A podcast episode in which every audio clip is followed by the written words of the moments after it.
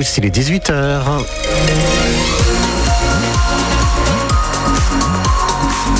Voici les infos avec Philippe Thomas, bonsoir. Quelques difficultés de circulation à vous signaler euh, sur la route de Lisieux, en direction de Lisieux, de Cagny à Bellangreville. La météo, Philippe. Avant, à l'eau Malherbe, je vous dirais qu'on ne change pas une équipe. Vous connaissez la suite. Toujours un temps gris et de la douceur demain, avec des températures semblables à aujourd'hui. Les salariés de Le Galet ne désarment pas. Ils entament leur deuxième semaine de grève sur le site de Saint-André-sur-Orne, près de Caen. Le Galet est l'une des principales entreprises en France de vente à distance d'outillage et de quincaillerie pour les professionnels. Les salariés demandent à être augmentés à hauteur de 4,5%. La direction leur a accordé jusqu'à présent 3,2%.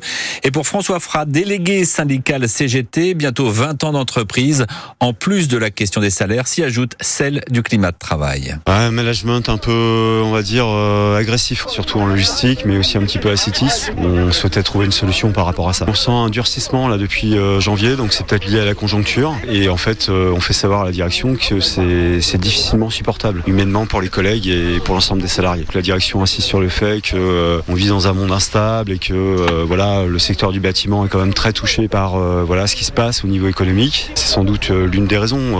il faut dégager du chiffre, etc., des marges. Et c'est peut-être une manière d'y arriver, mais nous on dit que c'est pas la meilleure manière pour Mais ça, on a échangé avec la direction directement. Elle disait vendredi qu'elle prenait euh, nos demandes en considération. Donc on attend de voir, parce que ça, c'est des demandes qui vont trouver un aboutissement, mais sur le long terme. Donc on verra ça ensuite. Pour le moment, certains salariés sont déterminés à poursuivre le mouvement. Ils ont envoyé un mail pour entamer de nouvelles négociations. Réouverture des discussions refusée ce soir par la direction. L'hôpital de Lisieux doit une nouvelle fois s'adapter face au manque de médecins. Conséquence dès maintenant et jusqu'à 9h demain matin. Il faut appeler le 15. Le SAMU vous dira alors s'il faut ou non vous rendre à l'hôpital. Une façon de soulager les urgences. Un dispositif mis en place tous les soirs dès 18h et jusqu'au lendemain matin. Et ce jusqu'au 28 février. Le ministre de l'économie Bruno Le Maire revoit la baisse la prévision de croissance pour cette année, ce qui suppose 10 milliards d'euros d'économie. Ça va passer par l'augmentation de la franchise de 50 centimes à 1 euro par boîte de médicaments dès le 31 mars, mais aussi par une contribution forfaitaire sur les formations professionnelles ou encore la baisse du budget de ma prime rénov.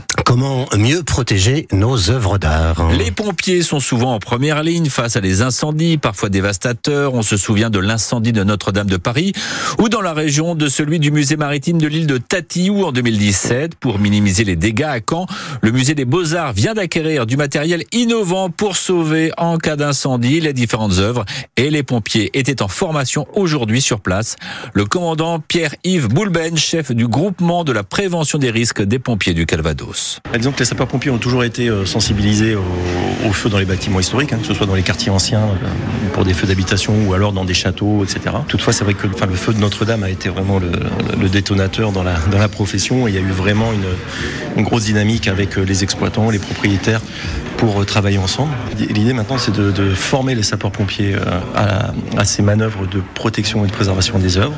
Donc, euh, dans le département du Calvados, nous avons déjà initié la démarche à la cathédrale de Bayeux, où il y a quelques mois, nous avions réalisé un exercice important avec de la protection sur place des œuvres qui sont vraiment majeures et puis de l'évacuation de matériel adapté. Mais effectivement, ce ne sont pas des interventions qu'on réalise régulièrement, donc ça nécessite des entraînements. Et bah, l'objectif de cette journée, c'est de se familiariser avec les œuvres, le transport de de tableaux, la manipulation de, de tableaux imposants et puis la protection sur place avec du matériel, avec des matériels de protection. Des propos recueillis par Louis Fontaine. Une opération de débombage organisée demain à Tessy-Bocage dans la Manche, une mesure prise suite à la découverte d'une bombe datant de la Seconde Guerre mondiale. Le dispositif mis en place nécessite l'évacuation d'une zone comprise dans un rayon de 800 mètres. Et puis à l'eau Malherbe, juste après ce journal, retour ce soir sur la défaite du SMC à Guingamp. On va se projeter également sur la réception d'Angers, deuxième de Ligue 2, dans une semaine très exactement. Et puis un invité surprise avant 19h, j'en dis pas plus. sur le terrain Amiens reçoit Bordeaux, dernier match de la 25e journée de Ligue 2. Et puis en Ligue 1, Jean-Louis Gasset est le nouvel entraîneur de l'OM en remplacement de Gennaro Gattuso, limogé après une série de mauvais résultats.